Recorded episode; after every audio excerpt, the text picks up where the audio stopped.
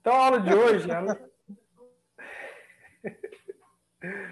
A aula de hoje não vai ser muito longa, não. É só o, o encerramento da aula da aula passada, que a gente começou a falar de física do solo. Né? Então, a gente falou de textura, falou de areia silt argila, do triângulo textural, das classes granulométricas, né? Então, é, foi essa função. Hoje a gente vai falar de estrutura. Só recapitulando, então, tem dois aspectos físicos do solo que são muito importantes, que é a textura e a estrutura. A textura, ela se refere à quantidade de areia e silt argila que eu tenho no solo. As proporções porcentagem de areia, de silt de argila. A textura é uma característica física que a gente não muda. Então, um solo que tem 30% de argila, ele vai ter 30% de argila, independente do manejo que a gente faça. Um solo que é arenoso, ele vai continuar arenoso, independente do manejo que a gente faça. Então, a estrutura não muda. Tá? Já o, o aspecto estrutura é a maneira com que esse solo está organizado, que ele está compartimentalizado. E isso pode ser alterado. Então, por exemplo, o solo compactado é um solo, um solo de estrutura massiva, né? então ele é uma estrutura, ele está ali todo espremido, ele está organizado dessa maneira. Um solo revolvido também é estrutura, né? isso eu consigo mudar com mecanização, é, com aspectos culturais, né? eu tenho culturas que conseguem, por exemplo, quebrar a, a camada compactada em profundidade, eu tenho culturas que são sensíveis a essas camadas compactadas, né? então a gente tem todo um aspecto é, físico do solo que é mutável, que é, é, passível de ser alterado com manejo. Então, eu tenho textura, que é algo que eu tenho que aprender a lidar, porque não muda, e estrutura, que eu consigo trabalhar, certo? A, a textura, então, a gente falou na aula passada, certo? Do, do quantidade de areia e argila, de como é que faz para determinar isso, é, como que a gente mensura e como a gente classifica dentro do triângulo textural, né, que seria o sistema de classes granulométricas do solo. Uh, já a estrutura ela tem outro, outra função no solo, outra maneira da gente lidar e trabalhar. Né? A estrutura, como eu expliquei para vocês, é a maneira com que o solo está organizado ali é, na, na paisagem. E parte da estrutura do solo são os poros. Tá? Poro é um aspecto muito interessante, muito importante dentro da estruturação, porque é através dos poros que eu tenho a fração, é que eu tenho o armazenamento da fração gasosa e da fração líquida do solo. Então, se eu for dividir um solo em, em proporções, deixa eu ver se eu tenho até imagem aqui, não tem não. Se eu for dividir o solo em proporções, eu posso colocar aqui metade dele é sólido e metade dele é líquido e gasoso. Quando eu falo solo como um todo, se eu for lá e pegar ele na, na, na, no campo para mostrar, e eu, se eu conseguir separar é, é, ele, você vai ver que metade do volume dele é sólido, composto então por areia, silt e argila, e a outra metade é o que está dentro dos buraquinhos do solo, dentro dos espaços vazios da, da, da parte física. Esses buraquinhos, esses espaços vazios, nós chamamos de poros ou porosidade.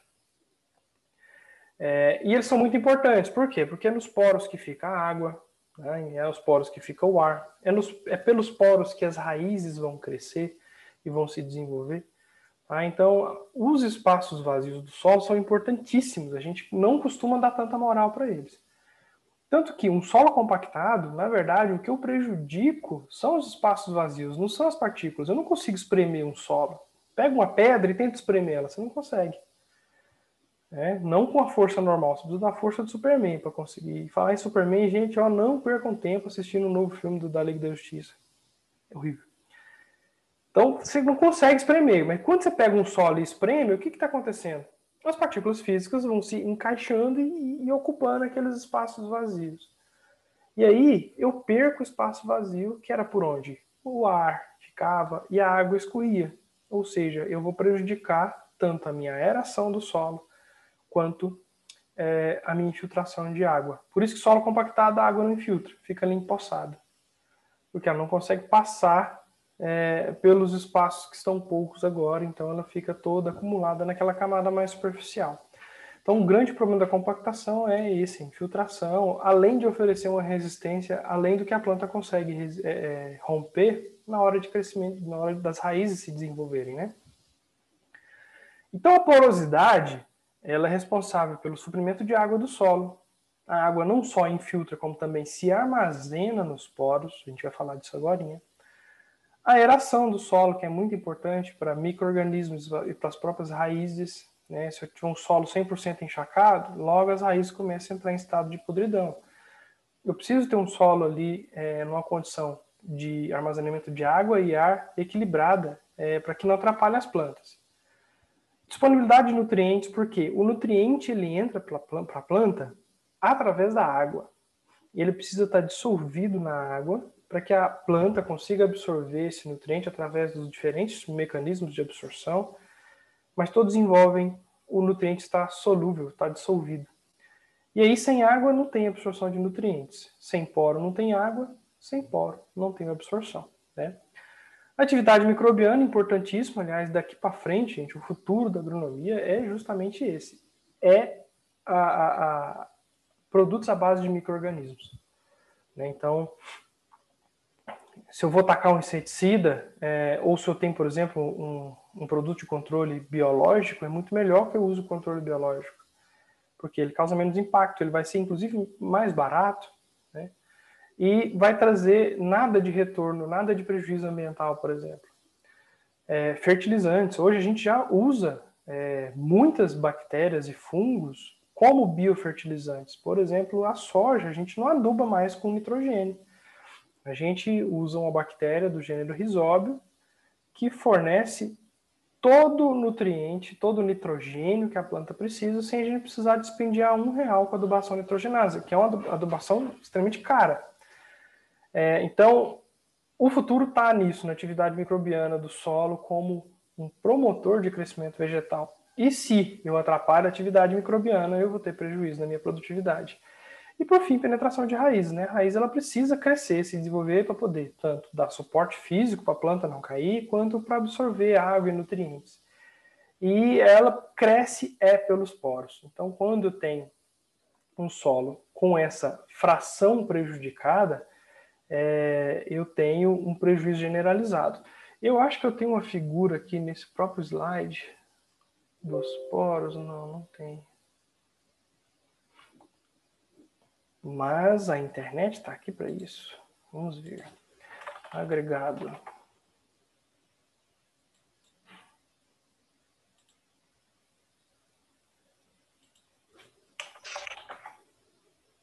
Só um minutinho. É porque o termo agregado também é muito usado na, engenharia civil, que é o nome técnico da brita. Então, quando a gente põe agregado no, no, no Google aqui, vem muito é... Tentando achar uma imagem aqui boa. Bom, aqui essa aqui tá boa. Deixa eu abrir ela em. Excelente, olha só o tamanho da imagem. Vou tentar aumentar, né? Ah, tá horrível. Enfim, o, o agregado, né, o torrão, ele ele é a estrutura perfeita, um agregado estabilizado, né? É uma estrutura perfeita em distribuição de porosidade e, e parte física. Né? Então, metade desse, desse torrão, quando a gente pega um agregado, eu estou falando de torrão. É, ele é bem estruturado justamente porque eu consigo tirar ele do solo inteiro, né? Ele não desmancha, ou seja, ele está ali organizado de uma maneira estável é, a ponto de eu conseguir pegar um pedaço dele. Né? Agora, um solo solto eu não consigo pegar, ele sai desmanchando. Eu vou pegar o farelo, vou pegar um pouco de terra solta. Mas o torrão eu consigo. Tá? Aí eu pego esse agregado e, e, e vou analisar ele. Esse agregado, então, tem a parte física, que seria areia, silt e argila, né? e os poros, os buracos entre eles ali, que é areia, silt, é, que é a porosidade. A porosidade, ela pode ser dividida em dois tipos, certo? Em macroporo, deixa eu ver se eu posso usar porosidade eu consigo uma imagem boa. Opa, consegui. Deixa eu só colocar em maior, às vezes a gente consegue.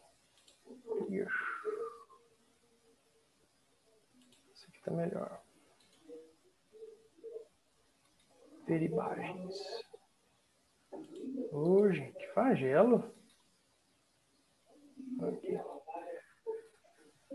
Bom, então a porosidade seria esses espaços vazios. Eu posso dividir ela em macro e microporo. Macroporosidade e microporosidade. Por que, que eu estou frisando essas frases, essas palavras? Porque é um termo de fácil confusão na ciência do solo. Porque macro e micro eu também relaciono a outras coisas, como macro e micronutrientes, macro e microorganismo, e aqui macro e microporosidade. Macro e micronutriente não se refere a tamanho, se refere à quantidade de nutriente que a planta precisa. Então, tem os macronutrientes, que são as plantas, os nutrientes que as plantas precisam em maior quantidade, e os micro, que são os nutrientes que as plantas precisam em quantidades menores. Aqui eu não estou falando de quantidade, tá? Aqui eu estou falando de tamanho.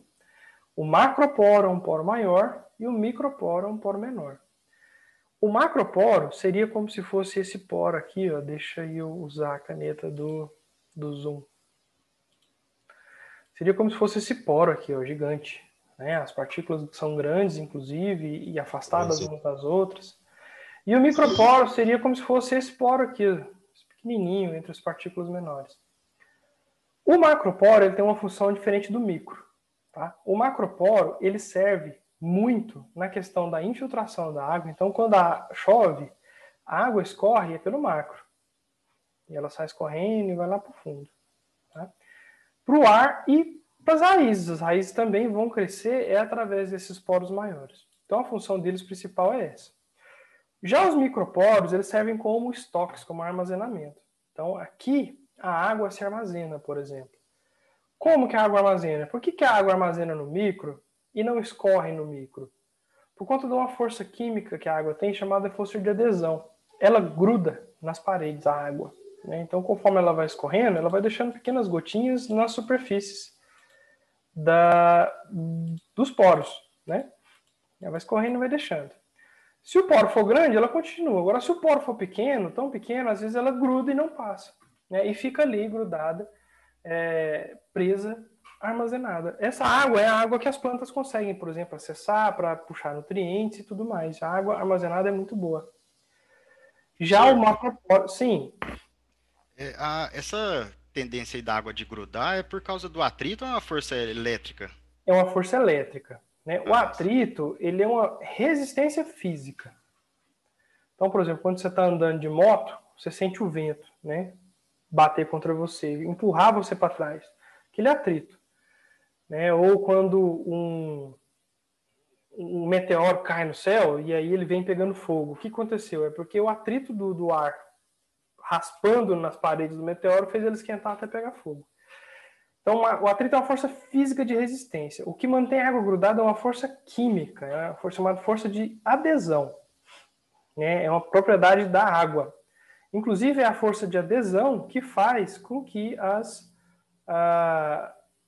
as, os orvalhos existam. Né? Então, a gota de orvalho está lá grudadinha, redondinha, em cima da folha, por causa da força de adesão. Se ela não tivesse essa força, aquela gota espalhava e ficava lisa na folha, ela não ficava redondinha em cima.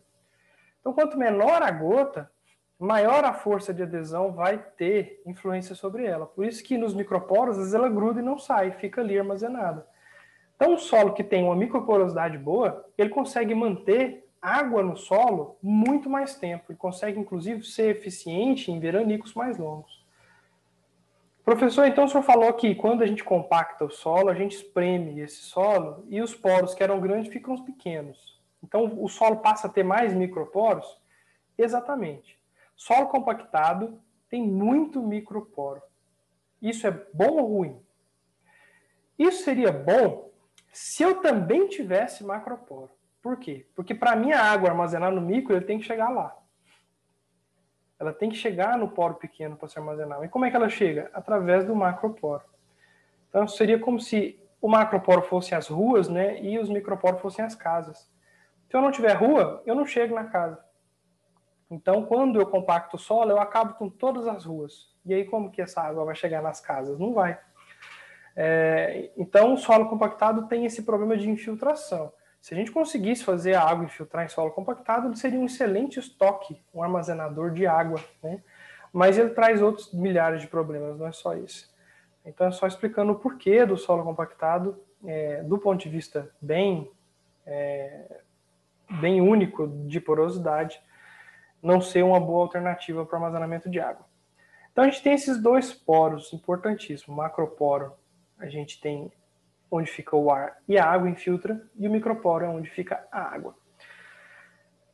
É, ficou claro isso? Ficou claro isso, né? Então, estrutura do solo.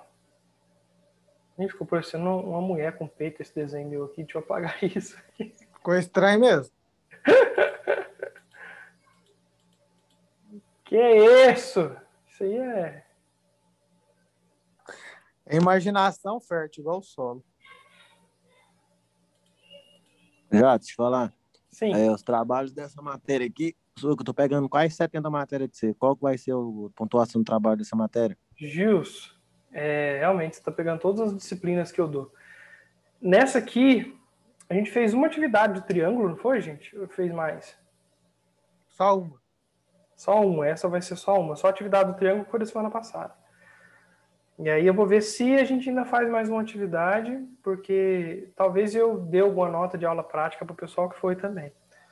É, é porque eu só como... fui para aula prática, essa, essa do triângulo eu não estava participando ainda não, porque eu estava resolvendo isso lá no, no financeiro. Como não estava? Você não fez o triângulo junto com o Gilson lá na sala? Me mandou pelo WhatsApp? Ah, é. Eu, eu, tá certo também mesmo, fiz. Eu tô doido, tô doido. Te mandei tá pelo doido WhatsApp. Tá mesmo. Tô doidão aqui. É muita Eu matéria sou- que você. Eu- É, deve ser isso mesmo. Eu sou péssimo em guardar nome de aluno e eu sei que você fez. É porque você não tem como esquecer, você tá todo dia na minha aula. Ai, é, gosto mais de você, né? É bom demais as aulas, né? Mas tá bom. É... Bom, é isso. Então, do- das estruturas, né, que a gente falou bastante da questão de porosidade. Então, o agregado é isso, é aquele solo estruturado, é um solo que está organizado, que eu consigo pegar ele, tirar, carregar, segurar, atacar nos outros. Um solo desestruturado eu não consigo. Eu pego ele tá solto, igual terra revolvida, né? Tá livre.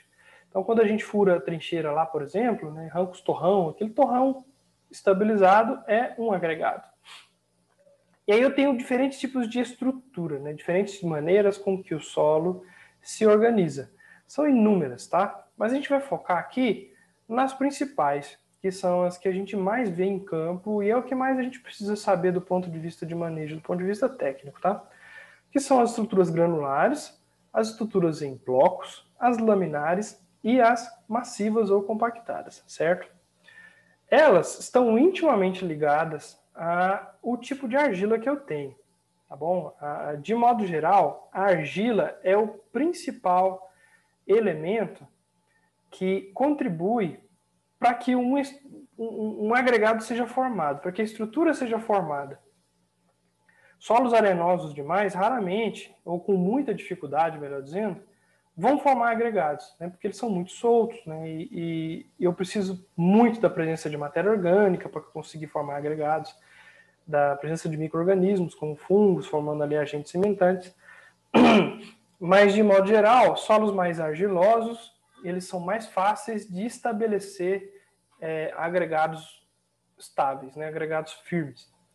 E aí a gente tem essas estruturas, como a gente está vendo aí no slide, e dividimos elas pelos principais tipos, a gente pode colocar em colunas, e também pela permeabilidade, pela capacidade e facilidade que, que, que, água, que a água tem de passar por ela, de infiltrar.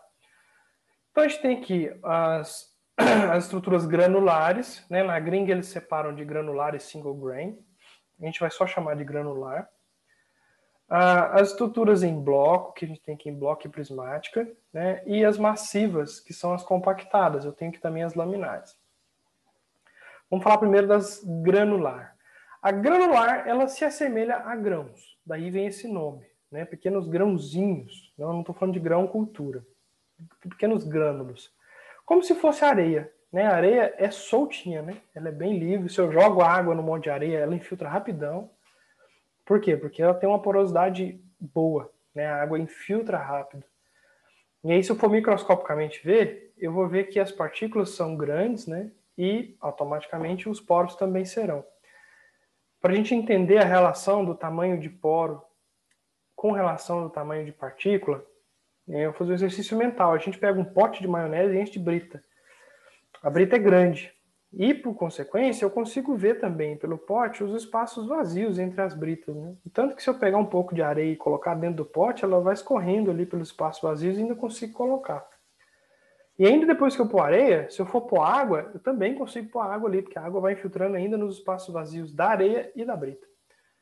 Agora, se for o contrário, eu não consigo. Se eu pôr primeiro areia, depois já era, não põe brita mais. Eu posso até pôr água, porque a água é mais fluida que a areia nesse sentido. A, a granular, ela tem um aspecto muito parecido com a areia, por quê? Cada pequeno microagregado, ele é tão estável e tão bem feitinho que ele pode se assemelhar em tamanho a um grão de areia e ser tão estável quanto. Então, o solo fica cheio de milhares de pequenos agregadinhos, né, pequenos acúmulos de argila, silt, que podem ser o tamanho de pequenos grãos de areia. E aí a, a, impressão que eu tenho é que o solo está solto, né? mas na verdade não, ele está muito bem estruturado.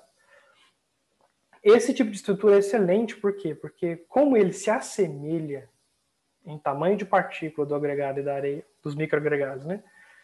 Com areia, eu também vou ter uma macroporosidade interessante e uma infiltração boa. Os microporos vão estar onde? Vão estar dentro de cada microagregado. Então a água vai escorrer por eles e se armazenar neles. Então por isso que vocês podem ver até aqui, ó, na, na imagem, que eu tenho uma. Deixa eu pegar um.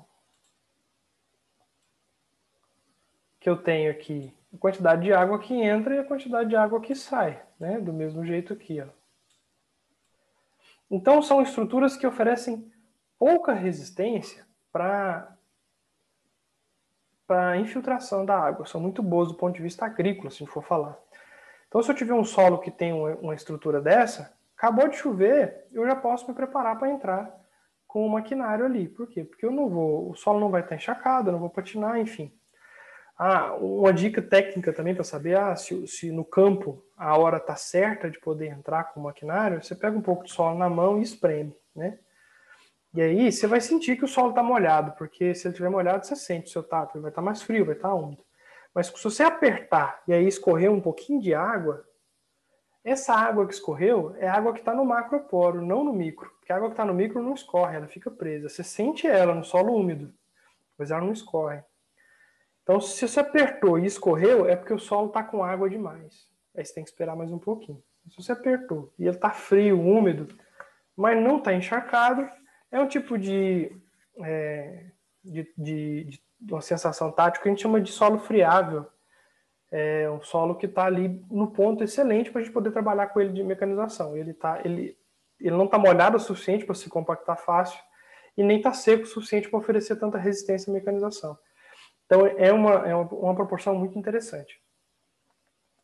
O segundo tipo de estrutura que a gente tem, já eu vou falar aqui é, da primeira de novo, como identificar em campo mas vamos falar da segunda que eu falo as duas ao mesmo tempo. É a estrutura em bloco, né?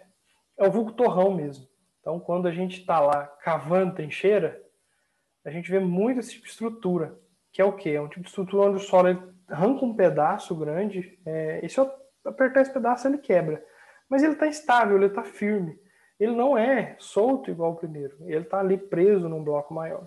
Por isso que ele recebe o nome de estrutura em bloco. A infiltração dele é um pouco pior, porque ele vai estar um pouco mais espremido, né? mas ainda é uma infiltração boa. Tá? Em campo, como é que eu faço para diferenciar uma da outra? Eu cavo a trincheira. Eu vou lá com canivete e futuco o solo e torço. Enfio o canivete assim, futuco e dou uma torcida. Enfia o canivete e torço. Se eu enfiar o canivete, torcer e o solo desbarrancar e o solo esfarelar, eu tenho um tipo de estrutura granular. Se eu fiar o canivete, torcer e eu arrancar um pedaço, um bloco inteiro, eu tenho uma estrutura em bloco. Então é mais ou menos essa diferença que a gente vê. Né? Num caso, eu enfio canivete e giro, o solo vai desbarrancar, né? vai cair solto, e no outro eu vou arrancar um pedaço, um, um bloco. Essa é a estrutura em bloco. Esses dois tipos de estrutura são os mais comuns, certo? E, e elas nos guiam boa parte da, da, das, das, práticas de manejo. Uh, vou falar da estrutura compactada, massiva, para depois falar das duas exceções, né, das duas situações mais raras, que é a prismática e a laminar.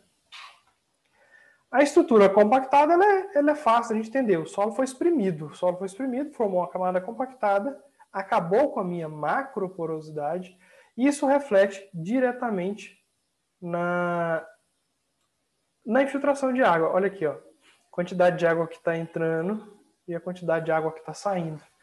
É, é, muito pouco porque o solo não tem condições é, de, por exemplo, se for uma chuva muito pesada, não tem condições de fazer com que aquela água infiltre na mesma velocidade que ela está chegando. Então eu vou, nesse caso, formar enxurrada, formar água empoçada. E isso é um problema muito sério dentro do manejo do solo, principalmente se eu tiver algum grau de declividade. Se eu tiver algum grau de declividade, eu vou formar enxurrada, essa enxurrada vai levar solo, vai fazer erosão, vai levar embora semente, adubo, tudo que você colocou no solo. Tá? É prejuízo, né? dinheiro indo embora. Né? O que, que evita isso, prática de manejo.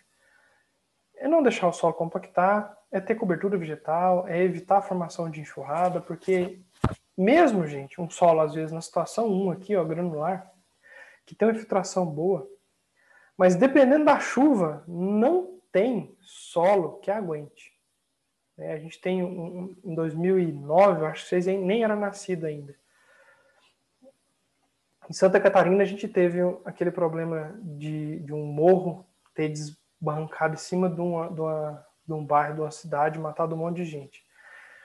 E esse morro, era, ele tinha todas as práticas de manejo é, é, cuidados. Ele era um, ele era um morro que estava florestado, tinha é, gente habitando nele, é, que estava tudo certo para que ele resistisse muito bem a processos erosivos como esse. Mas o que aconteceu? Vem uma chuva que, se não me falha a memória, foi 200 milímetros em 30 minutos. Isso é uma chuva, é, é chuva de um mês em meia hora. É uma chuva muito intensa. E o que, que ela fez? Ela encharcou o solo numa velocidade maior do que o solo estava podendo receber água. O solo encharcou, toda aquela camada que encheu de água virou lama, a floresta inteira não aguentou e desbarrancou a montanha inteira em cima de uma cidade. Então, teve muitas mortes, foi em Santa Catarina, se não me engano, no final do ano. Por quê? A força da natureza é assim, gente. Você, ah, fiz curva de nível, fiz plantio direto, fiz plantio em nível, fiz bacia de contenção. E aí veio uma chuva e acabou com tudo. Mas que chuva foi essa? Porque tem chuva que não adianta. Não adianta. Você poderia ter feito mais coisas que não ia conseguir. Né? Então, se a quantidade de chuva excede a capacidade que o solo tem, é, automaticamente isso vai ser, vai ser um problema. Só que essas situações são atípicas. Né? A gente não tem, anualmente, na verdade, eu acho que nossa série histórica, uma chuva de 200 milímetros em 30 minutos. Foi uma catástrofe. Né? Esse mês, uh, o pessoal que está vivendo no agro tá suando frio. Por quê? O agro está num momento muito bom, muito bom. A soja num preço incrível, aliás, vocês estão estudando na hora certa, vocês vão formar, vão pegar um mercado assim, ó, cheio de emprego, cheio de dinheiro. É, tá numa época muito boa. Seringueira. Tudo, tá tudo bom no agro. O dólar tá alto, isso pra gente é bom, porque as commodities são comercializadas em, dólar. É, é ruim para o resto do mercado, mas para o agro isso é excelente. Não tem como a gente. Arroba do boi. Tudo, tá tudo bom para o agro, tá dando a grana.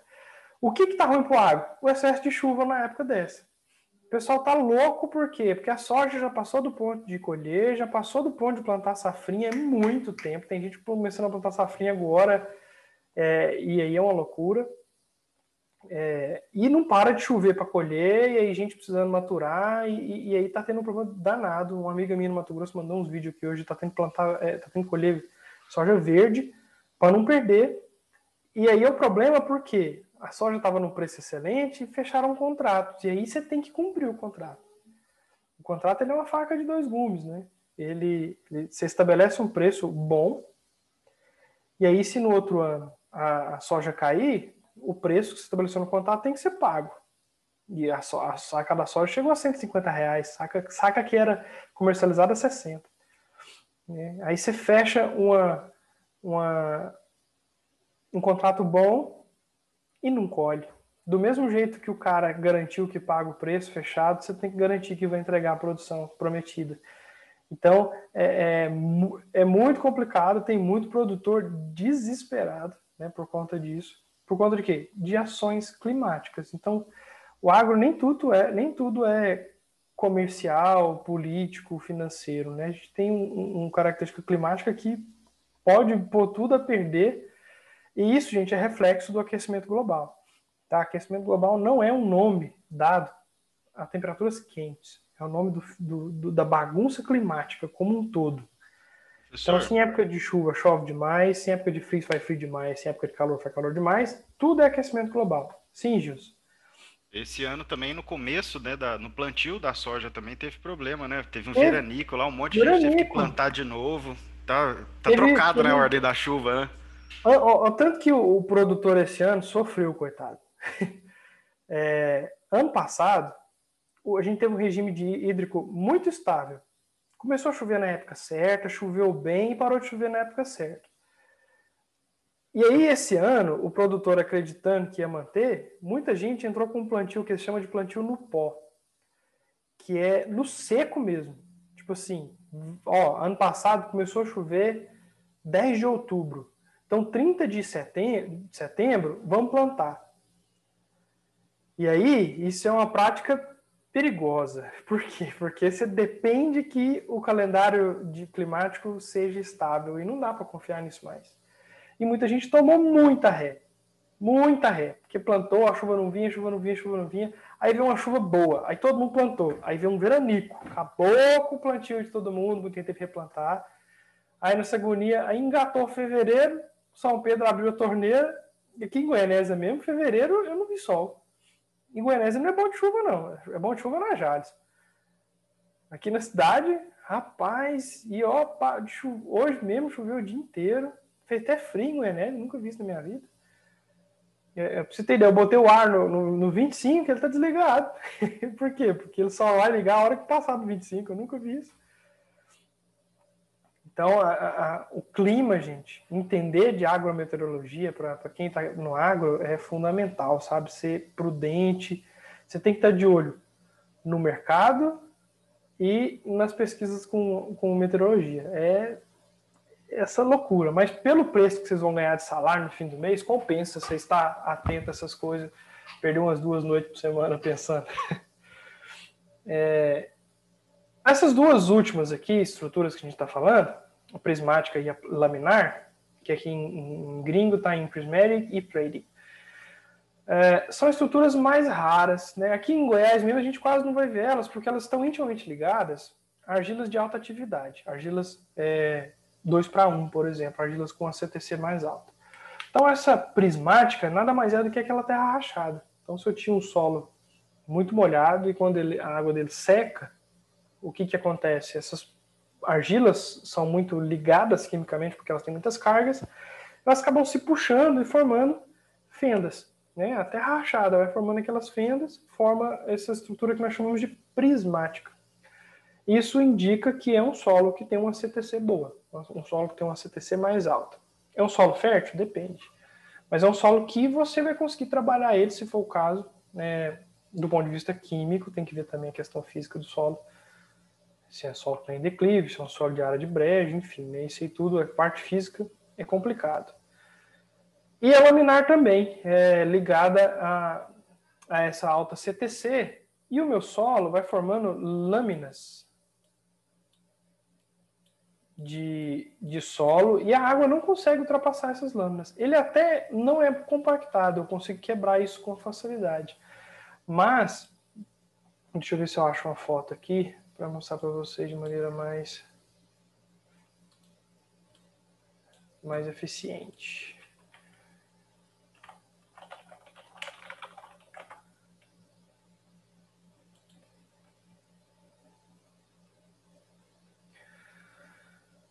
Hum, aqui um cara segurando um torrão laminar. Eu, isso aqui tá massa de ver. Ó, aqui nossa, eu rabisquei tudo aqui. Deixa eu apagar essas. Bom.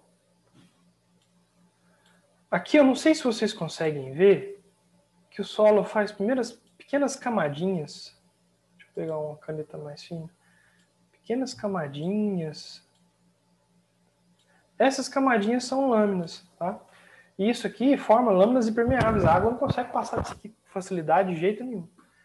E isso indica um solo muito bom do ponto de vista químico, né?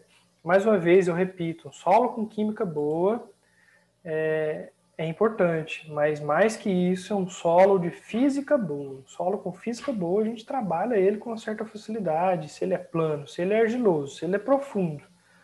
Se ele não tem pedra, e se ele também não é encharcado, é um solo de brejo, o resto você dá um jeito, com química, com adubo, com matéria orgânica, enfim, você consegue fazer aquele solo ser produtivo. Mas um solo de, de física ruim, aí você tem que aprender a lidar com isso. Você não vai conseguir mudar um solo de declive, um solo de brejo, enfim, a gente repete isso sempre porque é uma, uma condição interessante a gente ter em mente.